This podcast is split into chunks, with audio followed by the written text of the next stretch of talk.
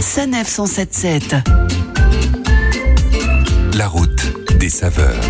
Cette semaine, nous sommes dans un bourg du Pas-de-Calais qui est très beau, mais qui n'est pas que beau, d'autant plus qu'il se nomme Isberg. Isberg où il fait bon couler des jours heureux et où, Claire, vous nous avez dégoté un restaurant nommé le Buffet, situé en face de la gare. Et le moins qu'on puisse en dire, c'est que c'est une belle adresse. Ah, vous avez raison Philippe, c'est même une très belle adresse. J'ai adoré l'endroit qui est décoré avec soin, les deux salles de restaurant sont lumineuses, notamment la verrière.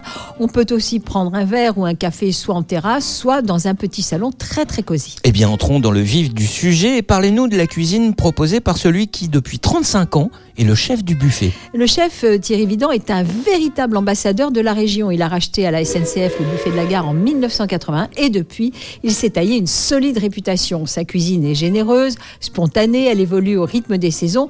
Tous les produits sont frais et achetés chez des producteurs locaux. Il ne met dans les assiettes que de la qualité et pourtant le rapport qualité-prix, je vous assure, est excellent. Alors là, vous m'intriguez. Concrètement, ça donne quoi? Bah, La formule du midi est à 17 euros avec un plat du marché et un café gourmand. Ensuite, les menus vont de 22 à 65 euros. Et moi, j'ai choisi celui à 32 euros. Et à quel mets a-t-on droit pour cette somme de 32 euros? En entrée, j'ai eu droit à une tarte fine de tomates aux chèvres, frais d'édin et sorbet basilic. Ensuite, j'ai pris des aiguillettes de poulet de ligue pané au panko. Alors, le panko, c'est de la chapelure japonaise qui est plus grosse que la nôtre. Les aiguillettes étaient accompagnées de chou-fleur et d'une sauce tartare. J'ai terminé par une crème brûlée menthe fraise et sorbet périmente. Tout était vraiment parfait, original et je vous assure que le prix est totalement justifié. Oh mais je vous fais confiance Claire, je m'étonne juste qu'à Isberg, vous ayez porté votre dévolu sur un sorbet plutôt que sur une grosse coupe de glace. Bon, après quoi j'imagine que vous avez engagé une balade. Alors j'ai fait une balade dans le bois des huit rues sur la commune de Morbec. On y voit encore tout un ensemble de bâtiments construits par les Allemands en 1943.